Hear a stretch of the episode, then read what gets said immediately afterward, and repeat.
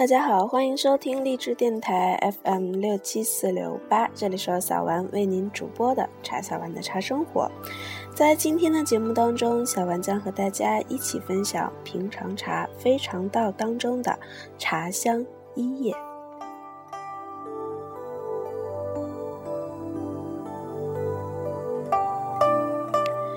平常茶非常道，作者林清玄，播者茶小丸。茶香一叶，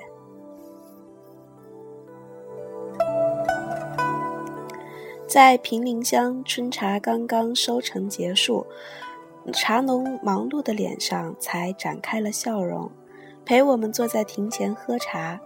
他把那还带着新被炉火气味的茶叶放到壶里，冲出来一股清新的春气，溢满了。一整座才刷新不久的客厅，茶农说：“你早来一个月的话，整个平陵乡的人谈的都是茶，想的也都是茶。到一个人家里，总会问采收的怎样，今年烘焙的如何，茶炒出来的样色好不好，茶价好还是坏，甚至谈天气，也是因为与采茶有关才谈它。”直到春茶全采完了，才能谈一点茶以外的事。听他这样说，我们都忍不住笑了，好像他好不容易从茶的影子走了出来，终于能做一些与茶无关的事情，好险。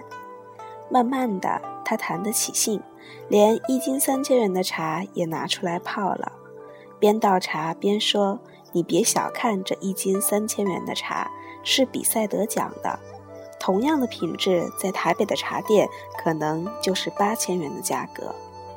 在我们平林，一两五十元的茶算是好茶了，可是，在台北，一两五十元的茶还要掺许多茶梗子。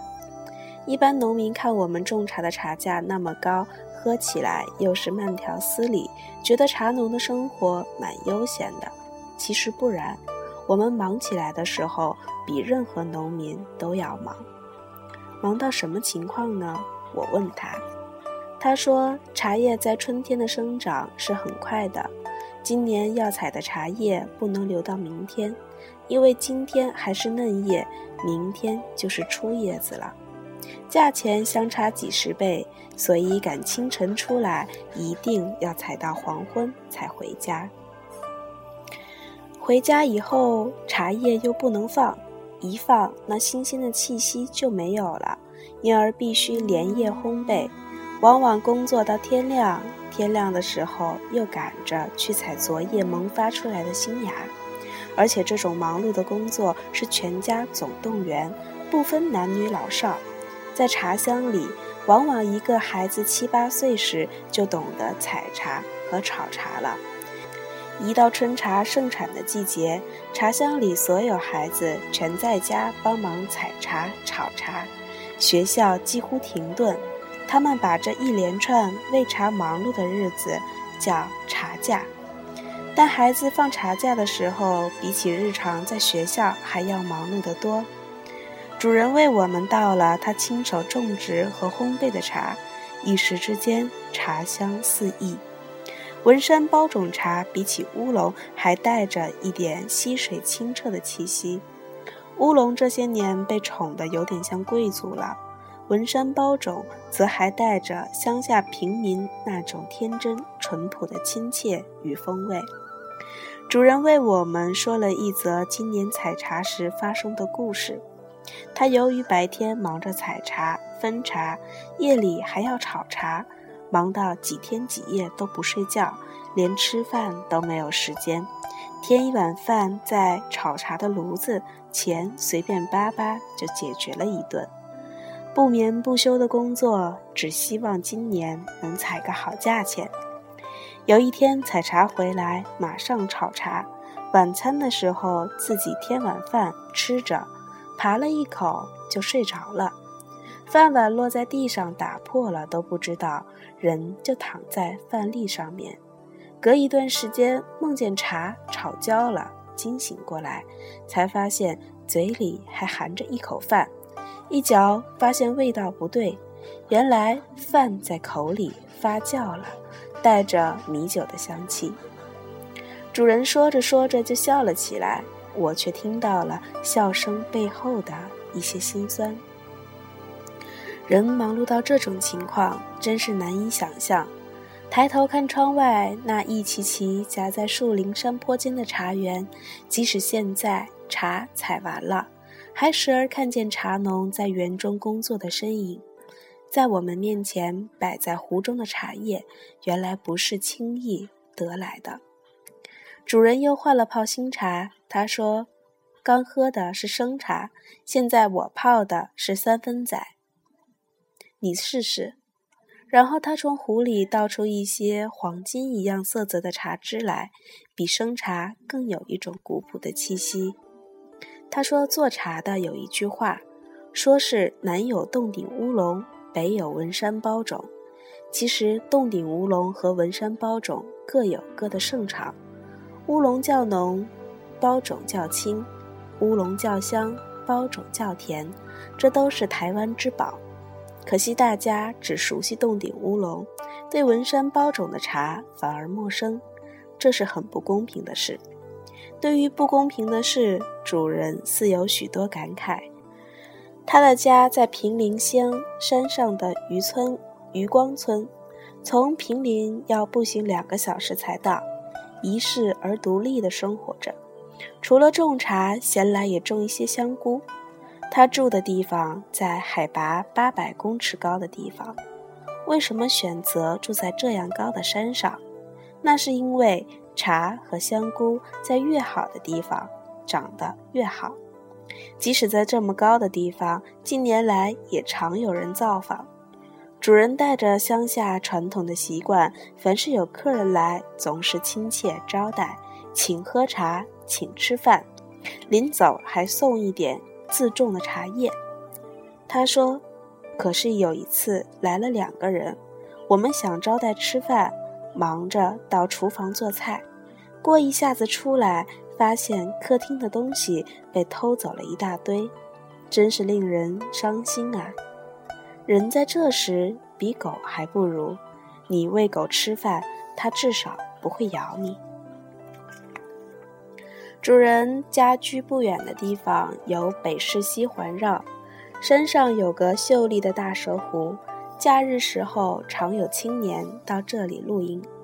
青年人所到之处总是垃圾满地，鱼虾死灭，草树被践踏，然后他们拍拍屁股走了，把苦果留给当地居民去尝。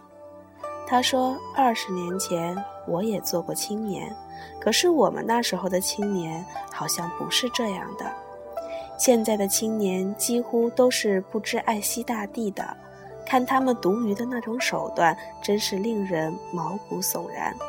这里面有许多还是大学生，只要有青年来露营，山上人家养的鸡就常常失踪。有一次，全村的人生气了，茶也不采了，活儿也不做了。等着抓偷鸡的人，最后抓到了，是一个大学生。村人叫他赔一只鸡一万块，他还理直气壮地问：“天下哪有这么贵的鸡？”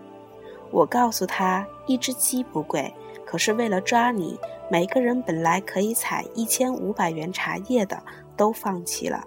为了抓你，我们已经损失好几万了。”这一段话说的，在座的几个茶农都大笑起来。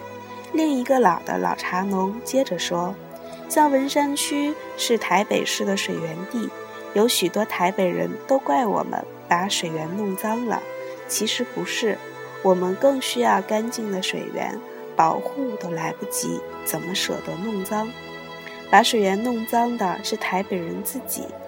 每星期有五十万台北人到平林来。”人回去了，却把五十万人份的垃圾留在平林。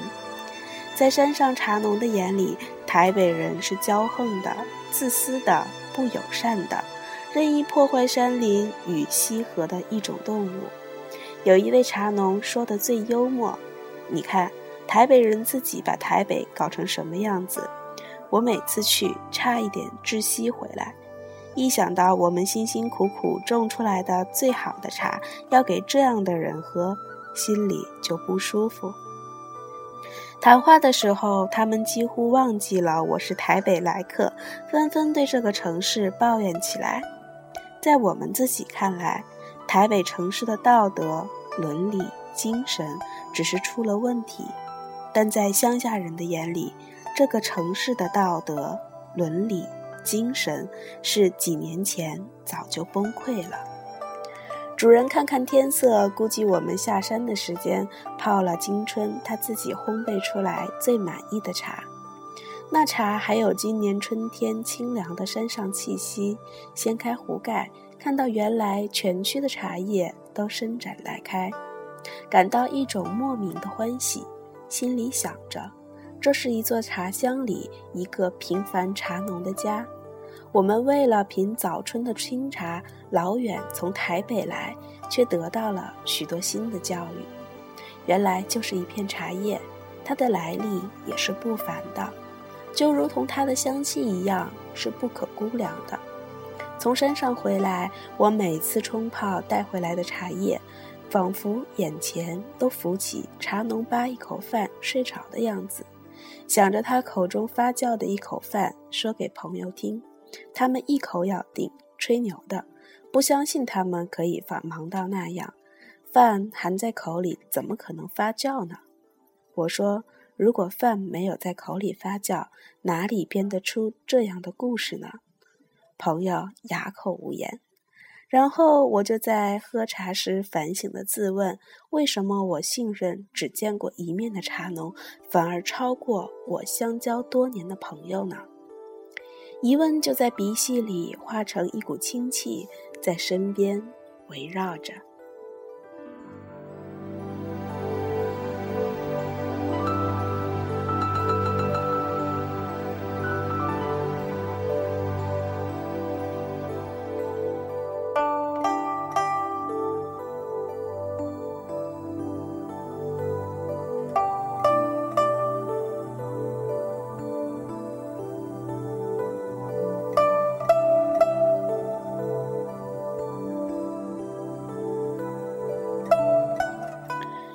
就算是一片茶叶，它的来历也是不平凡的。从生长、采摘、加工，一直到最后的成品被大家喝到嘴里，它还要经历揉捻、干燥、冲泡等等一系列的过程。我们所喝的每一口茶，对于茶来说，都是涅槃后的浴火重生。所以，请您珍惜手里的茶。这期的节目就到这里，敬请期待下集《猫空半日》。